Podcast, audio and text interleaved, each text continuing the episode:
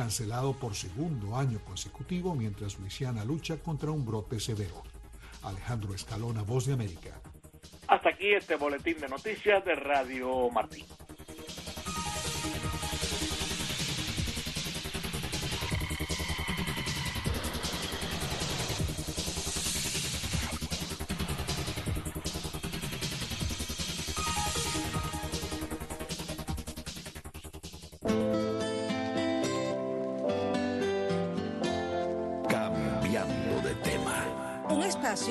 Su sonido al paso de mucha gente que apuesta por una radio con contenido y modos abiertos a todo lo cotidiano que tiene esta vida. Cambiando de tema. Donde conviven la palabra y la música, el consenso y la discrepancia.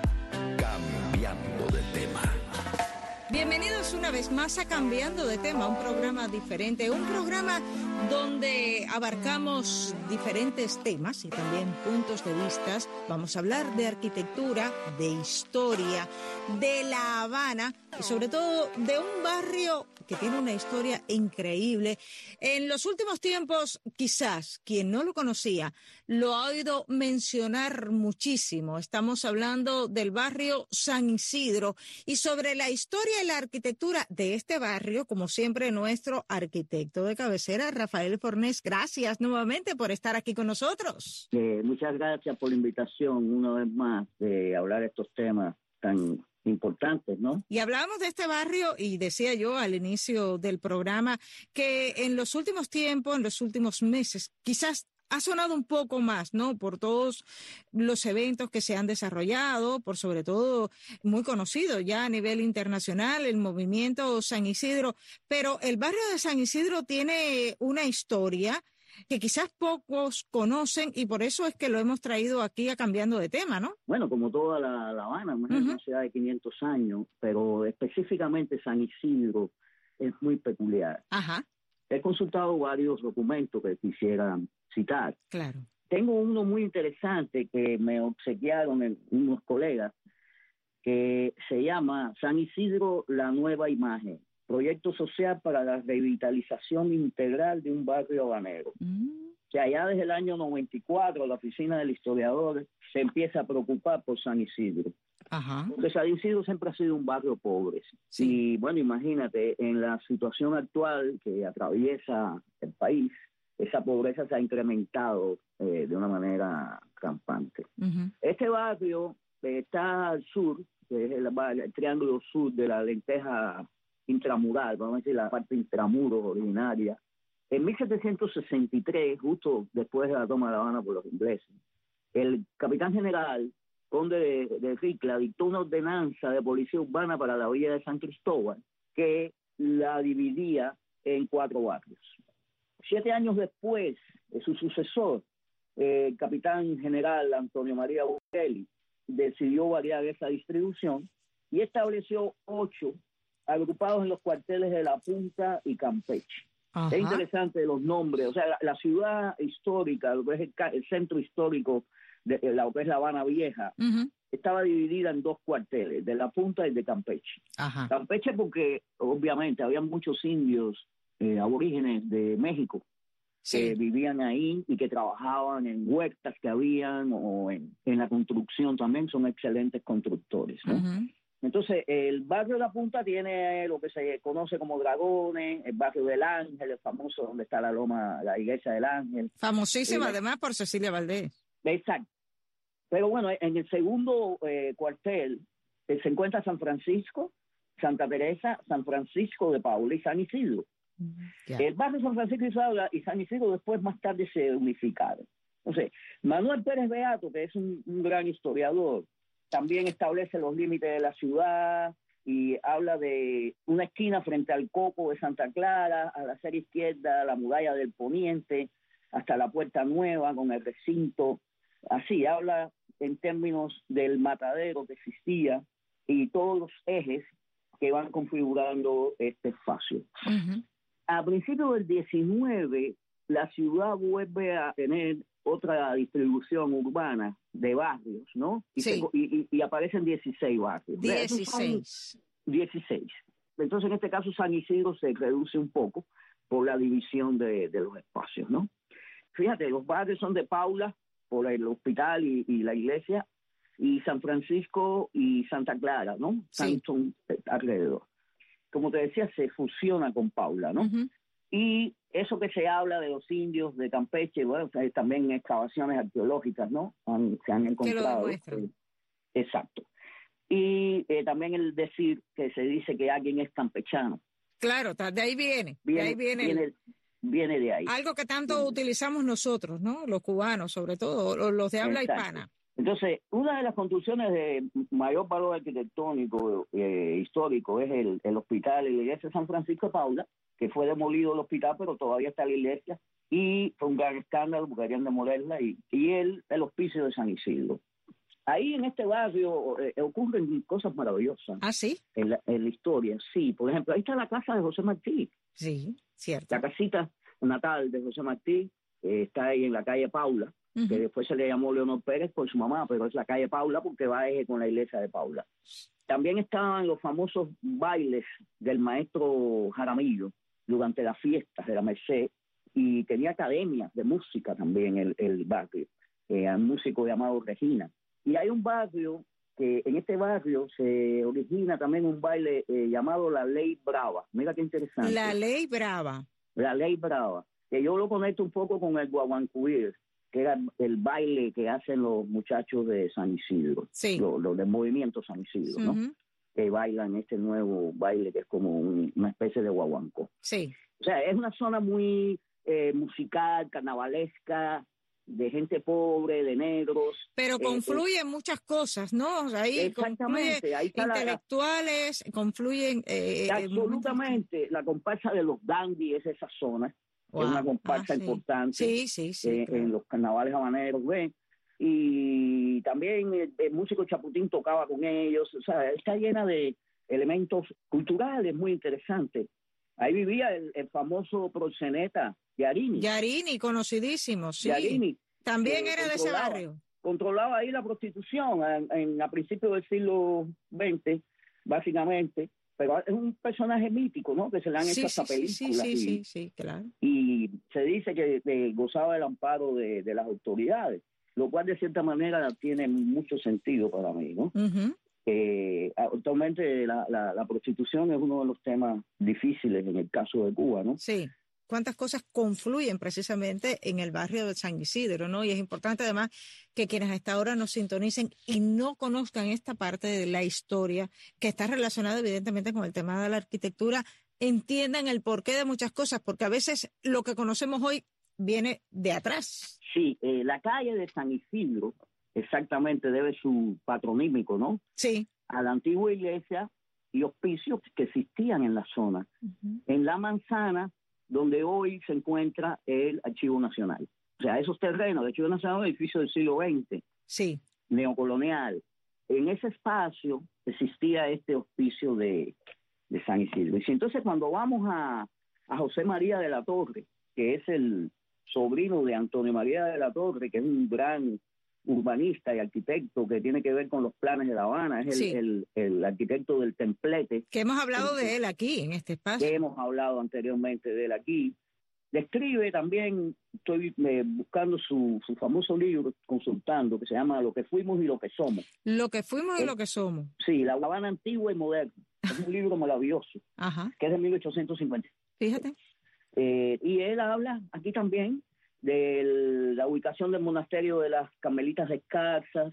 También se manejó esa idea, ¿no? En, el, en este hospicio, eh, varias transformaciones, ¿no? que Ujú. tuvo. Pero para mí, eh, lo más interesante que él menciona es que eh, después de la invasión inglesa, que fue importante, ¿no? Sí. Hemos hablado de eso también en la historia, las autoridades se trasladan a ese hospicio. O sea, el hospicio se utiliza como cuartel eh, de las autoridades. Ujú.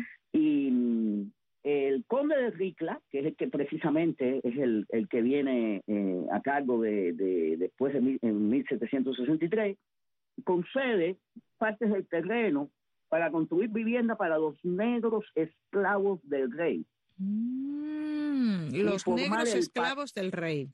y formar lo que se llamó el palenque. Fíjate qué interesante. Sí. El palenque son lo- lo- los asentamientos de los cimarrones. Sí, señor. Él le llamó a este barrio de los negros esclavos, la vivienda viviendas para los negros esclavos de Rey, el Palenque. El Palenque. Donde estaba más tarde estuvo el cuartel de artillería.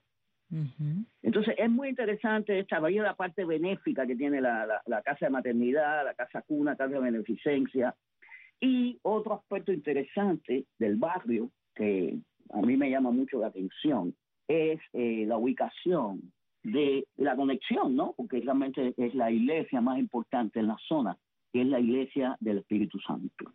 Se dice en algunos textos que es una la, iglesia más antigua de Cuba, hay algo así, más o menos, eh, no, está completamente aseverado, pero es una iglesia bastante antigua, de 1600, 1632, 1600. imagínate. Wow. Está muy cerca de, la zona. Y mm, según Arrat, el historiador, es una ermita pequeña y pobre y fue erigida por la devoción de los negros libres al divino Paráclito por los años de 1638. Fíjate qué interesante, ¿no? Es una iglesia para los negros libres. Es los negros libertos que se agrupan aquí en este en este barrio precisamente. Es eh, una iglesia, bueno, muy interesante, una, una, iglesia uninave. Y eh, otra cosa curiosa que yo siempre también he manejado este dato de una manera curiosa para mí, sí. es que esta iglesia en 1773 fue declarada la única iglesia de La Habana con derecho a otorgar protección a los perseguidos por las autoridades. No me digas. Exacto. En 1700 de 1773. 73. Wow, o sea, en eh, esa época a los perseguidos le daban protección, esa iglesia en concreto. Por eso yo, yo siempre pensé que los muchachos de San Isidro se podían meter en la iglesia. Mm, claro. En esta iglesia, que es la iglesia de su barrio. Sí, sí. Eh, eh, tú sabes, entonces ya la cosa cambia y entonces se involucra la arquidiócesis, se involucra el Vaticano, la iglesia cubana, que también está jugando un rol en todas estas cosas que están sucediendo últimamente. Sí. Pero vi ese valor de que la iglesia, que justo está en su barrio, tiene esta, es la única que tiene esta, incluso un caso famoso eh, al principio de los 60 de alguien, un de que se refugió ahí, se llamó un escándalo y bueno, al final lo, sacaron de ahí, pero es un, un perfecto hospicio y eh, lugar de refugio posible para los perseguidos. Histórico además, histórico además, histórico además que la historia lo demuestra. Eso es un dato para mí muy interesante. Sí, sí, eh, realmente no lo conocía, pero interesantísimo. Y, no, no, y, las cosas de la historia, ¿no? Que nos llevan por estas referencias. Sí. También, bueno, está mm, la calle Damas, que se llama así porque en esa calle habían como paseos, ¿no? De, de las mujeres, ¿no? Ya. Justo que es donde se encuentra la, la vivienda de Luis Manuel. De Luis Manuel, sí, en la calle Damas. Es curioso, es curioso porque este, este estudio del sello de Leal, de la oficina del historiador, es muy interesante, muy completo. Incluso es un taller porque el talón de Aquiles de la oficina del historiador, que siempre fue criticada, era, bueno, eh, está muy bien que restaure los museos y los casas de no sé qué y la cosa de no cuánto, pero y la vivienda y el pueblo y los pobres, ¿no? Entonces, la oficina, de una manera inteligente, consideró que esta zona, como era una de las zonas más pobres de la ciudad, requería un estudio especial, una atención especial y se desarrollaron estos estudios que son maravillosos y muy serios, la verdad. No sé a dónde irá a parar todo esto con la realidad actual del nuevo cambio, si hablamos de plan, maestro, yo, no, espero que estas cosas, estos estudios se sigan empleando, utilizando, porque son vías y lineamientos exactos de posibilidades. Entonces, hay una cantidad de planos aquí impresionantes. Tengo un plano de valores, valores culturales. O sea, e, está muy estudiado el barrio desde el punto de vista... Em, arquitectónico, ¿no? Arquitectónico y urbano. Ajá.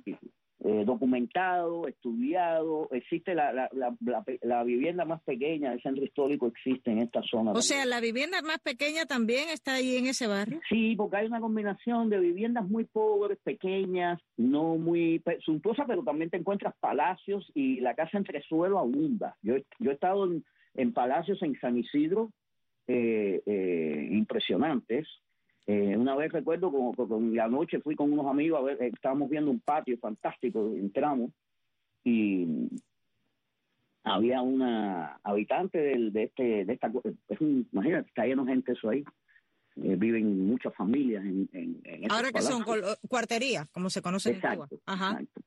Eh, y había una, una sentada en el patio y nos hablaba de, de bueno, y digo, no, esto está aquí lleno de gente. ¿Cómo es? No, aquí vive todos los dueños de esto, todos los, los eh, yo los, los andan caminando por aquí. Wow. o sea, también tenemos una parte mística, ¿no? También allí. sí, sí, la zona también tiene esa. tiene de todo. Exacto, exacto, de, la, de las religiones afrocubanas y tú sabes, es una zona también que tiene esa carga, diríamos, religiosa, ¿no? Sí, claro, por supuesto. Y devocional, ¿no? De, de sus habitantes, ¿no? Entonces, te digo, es un documento muy, muy mm, completo, de, explica. También se convirtió en una zona un poco de tolerancia en una época. Se planteó incluso convertirlo. De tolerancia, espérate. En una zona de tolerancia, como un red district, una cosa así, donde eh, era legal el juego y la prostitución. Y bueno, no, hay mucha diferencia de los dos grupos hoy en día, ¿no? De una manera más desorganizada y, eh, existen combinaciones de, también de, muchos estilos arquitectónicos. Están lo, lo, la que digo, las, las casitas estas que son bien antiguas, de uniplanta, ¿no? Y más tarde tú ves eh, la evolución, ¿no? De otras ya que empiezan a, tener dos pisos, el entresuelo, que es algo que le da una escala increíble, porque entonces tienes los dobles puntales en el zaguán al entrar. Y entonces también, bueno, en el eclecticismo se construyeron muchas también vivienda, pero aún así el barrio es muy coherente, es muy coherente. Ah, y, y bueno, este es parte de un plan muy ambicioso del desarrollo integral de la capital, que también incluye el malecón, hablamos de eso también acá. Sí, sí, habíamos hablado de eso, claro. Y, y bueno, el rescate de, del barrio y de, y de su espíritu también, es parte de la idea, eh, no solo está muy deteriorado, muchos años de, abandono, de, deterioro y de y, sobrepoblado también, ¿no? Claro. Es una pena, pero bueno, aún así. ¿Y eso va en detrimento, además de la preservación de este tipo de construcciones para en un futuro esto poderlas recuperar o, o hay algunas que ya serán irrecuperables? pero mira, eh, eh, eh, realmente esa teoría de que yo creo que realmente está muy deteriorada, pero el caso del, del centro histórico es mucho menos el deterioro que en el resto de la ciudad. O sea, Centro Habana tiene mucho más problemas por las técnicas constructivas utilizadas. Oh, eh, acá son técnicas muy antiguas. Acuérdate que es un barrio de los 1600. Sí, sí, sí, sí. y, y, entonces, bueno, sí, algunos edificios que tienen problemas hechos de hormigón de la era moderna. Pero realmente el centro histórico no, para mí, no constituye una preocupación tan grande como el resto de la ciudad en términos de, deterioro. Eh, de todas maneras, tienes que entender que es una realidad muy diferente a la nuestra. Por o sea, cuando tú ves los videos de la casa de, de Luisma, tú puedes ver, ahí no tienen muebles, eh, no hay ventana, eh, es un candado con una puerta, tú sabes, sí. el detalle de, los acabados, de la, de la mobiliario, es una cosa impresionante. Y la ciudad entera se encuentra en esas condiciones. Sí. Estos barrios pobres más aún. Por eso, precisamente, la, la oficina del historiador empieza a, a, elaborar estos planes. Ahora mismo estoy frente a mí, tengo uno que enseña los niveles de deterioro. O sea, es un mapa que muestra los niveles de deterioro de las edificaciones en San Isidro. O sea, un estudio de decir, bueno, mira, esto, eso es muy interesante porque a nivel cartográfico tú puedes determinar, ¿no? Posibles intervenciones también. Claro. Sí. Eh, tienen así muchos planos, acciones constructivas y se han hecho muchos talleres, se han realmente hay una conciencia por parte de la oficina del historiador con este barrio. Y bueno, casualmente no es casual, en mi opinión, no es casual. Ahí es donde han ocurrido las protestas. Sí. o sea, ha sido como el foco, el eje donde todo ha ocurrido. ¿no? Donde mucho, se ha puesto últimamente el ojo a nivel internacional, precisamente en el barrio de San Isidro, por eso lo decía yo al inicio del programa, ¿no? Que ahora se habla tanto de San Isidro. Sin duda, San Isidro ya es una, una palabra eh, que ya ha trascendido la, a la historia de Cuba, pero como hablábamos y hemos experimentado, para mí ha sido uno de los elementos importantes en toda esta levantamiento popular que ha existido, ¿no? Porque de alguna manera estos artistas han hecho... Eh, han este, prendido la chispa. Que se, absolutamente, con mucha valentía. y, constante. Y además haciendo proyectos, eh, por ejemplo, este último de, los caramelos con los niños. Sí. O sea, San Isidro tiene algo de esto. Justamente hay cosas que han ocurrido un poco extrañas, por ejemplo, como que la casa de, Titón, Mitra y Titón, justo está ahí en el barrio San Isidro también. O sea, que pudiéramos decir que San Isidro tiene ángel. Por supuesto, es muy mágico. Es, un, es una, y tú caminas por ahí y tú sientes La vibración. Sí, sí, sí, sí, sí, sin duda, sin duda. Y no por gusto ahí han ocurrido todas estas cosas. Y tú ves la población ahí, ¿no? Que, que vive en estos barrios, que son, imagínate, eh, viven hacinados en estas claro. Sí, sí, sí. sí. Eh, o sea, es, una, es un sector terrible, más, la pandemia. Dice la pandemia que es una cosa reciente, pero hay una pandemia que yo siempre... Hay una pandemia de vivienda hace muchos años. La pandemia urbana. Eso es. Es una pandemia urbana sexagenaria, Ajá. donde la ciudad entera está cayéndose. Y Luis Manuel ha hecho, por ejemplo, recuerdo cuando la, la, la, el derrumbe que mató a las tres niñas, sí. que Luis Manuel salió con un casco por la calle en protesta, ¿no? Por la negligencia, en ese caso, porque fue una negligencia y también Silverio Portal, que es otro disidente negro, que es muy interesante para mí, eh, en mi caso especial, eh, Silverio, porque él es un disidente urbano, él critica el, estado de deterioro de la ciudad. Entonces, en eso me parezco yo mucho a él. Claro que sí. E interesante la conversación que hemos tenido. Realmente ha sido una clase magistral, ¿no? Por conocer, para quienes no somos de La Habana, no vivimos en La Habana, conocer esos pequeños detalles que quizás te dan respuesta a alguna de las interrogantes que podamos tener con respecto a qué pasa y qué pasó en San Isidro y por dónde van las cosas, ¿no? Y, y, el porqué de muchas cosas, yo creo que es así.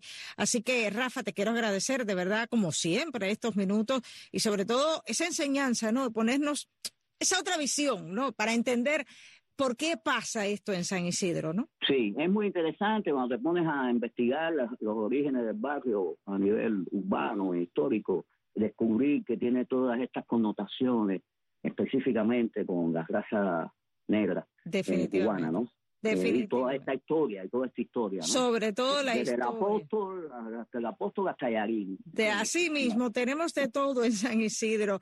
Rafael Fornés, gracias como siempre por estar con nosotros aquí en Cambiando de Temas. Siempre nos tienes temas interesantes, ¿eh? Sí, cómo no. Y gracias a ti porque tú también me, siempre me sugieres ideas y cosas que yo después las puedo estudiar y, y desarrollar. Claro que sí. Y nos despedimos como siempre. Tony Simón, Jaime Admiral Jr y Ariane González. Hasta la próxima.